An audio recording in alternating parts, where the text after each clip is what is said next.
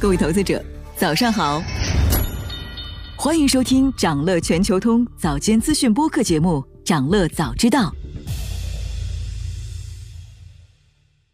那今天我们关注的是国际金价突破历史高位，大宗商品投资者正在转向最古老的避险资产吗？刚刚过去的五一节假日期间啊，外盘两大商品的走势出现了明显的分化。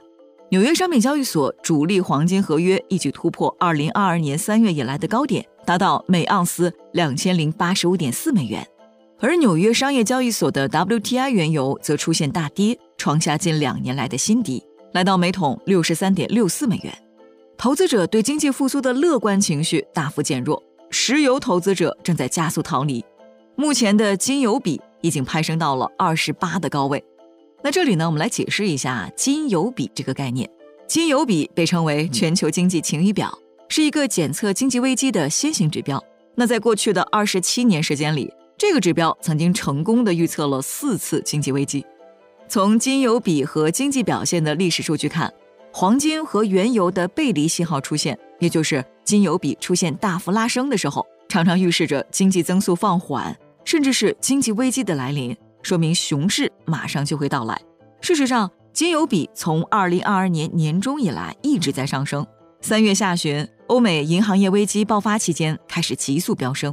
一般认为，金油比超过二十五，表明全球经济陷入衰退的可能性大幅上升。上一次金油比达到这么高的水平，是在二零二零年疫情期间，原油价格出现暴跌的时候。那分析认为，在全球宏观压力下，油价回落仍然在持续。不由上方阻力在八十美元每桶整数关口附近。从现货黄金的价格看，数据显示，从五月初到现在已经累计上涨了接近百分之三。分析普遍认为，黄金价格还将进一步上涨。原因呢，有以下几个方面：首先是美联储议息会议的助攻。五月联储如期加息二十五个基点，达到二零零七年以来的最高水平。那这是本轮紧缩周期以来的第十次加息。虽然联储暗示这可能是经济风险加剧后的最后一次加息，仍然令市场上的黄金多头们受到了鼓舞。美元和美债收益率在利率政策发布后双双下跌，对黄金来说显然是个有利因素。黄金跟美元、美债收益率在多数时间里呈现出反向的关联性，尤其是美债收益率的回落将会提升黄金这一类不产生利息的资产的魅力。分析认为呢？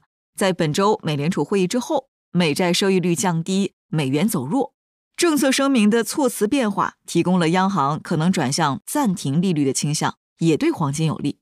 不过呢，不要对降息抱过多的希望。与此同时，美国财政部长耶伦已经向美国国会发出警告，按照当前美国政府举债的速度，可能最早在六月一号触及法定债务上限。如果国会不抓紧通过立法提高债务上限，美国将再次陷入债务违约的困境。其次，全球经济陷入衰退的风险正在逐步显现。美国就业市场继续降温。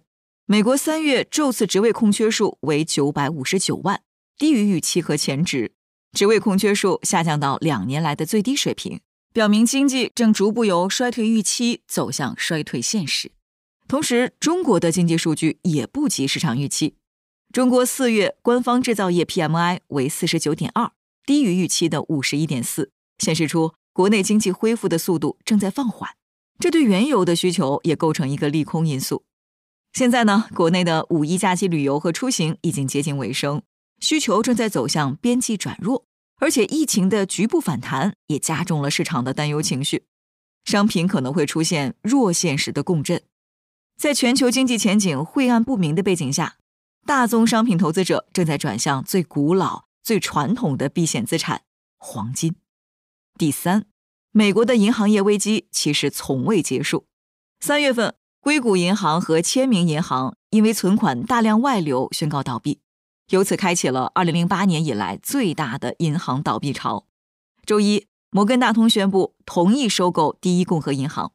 此后的几天里，其他地区性银行股竞相暴跌。媒体消息显示。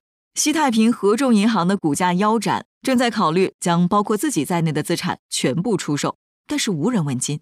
对比数据显示，在2008年到2009年的全球金融危机期间，有多达一百五十家银行倒闭。虽然今年到现在为止只有四家，但这四个银行的规模之和已经相当于二零零八年到二零零九年银行业危机期间那些破产的金融机构的资产规模之和。评论认为，现在整个美国的银行业仍然深陷痛苦当中。事实上，市场对银行业的担忧从来就没有停止过。投资者在风险环境中选择采取谨慎的态度，更多避险资金也因此流入黄金。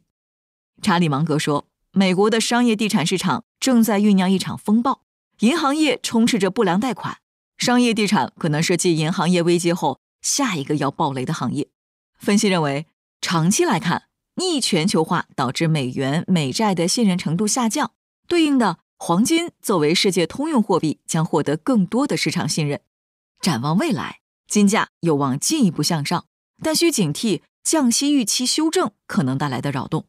花旗在本月的一份报告里预测说，金价将在未来六到十二个月内达到两千三百美元每盎司。想了解更多新鲜资讯，与牛人探讨投资干货，现在就点击节目 show notes 中的链接，进入掌乐全球通 app。以上就是今天掌乐全球通掌乐早知道的全部内容，期待为你带来醒目的一天。祝您在投资中有所斩获。我们明早再见。